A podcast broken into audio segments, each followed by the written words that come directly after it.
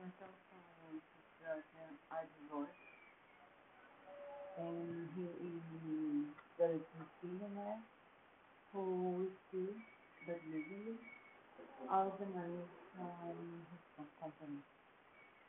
So he's putting in danger all the, the money of the family, his wife, his children, and also the money of his employees.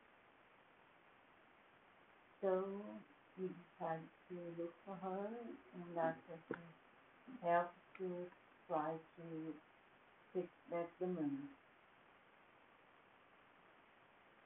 It's uh, lots of time. Uh, time lost. I think. But in the beginning it was a funny, but from the middle on, it's terrible. Not funny at all. Terrible. I don't recommend it. A disaster.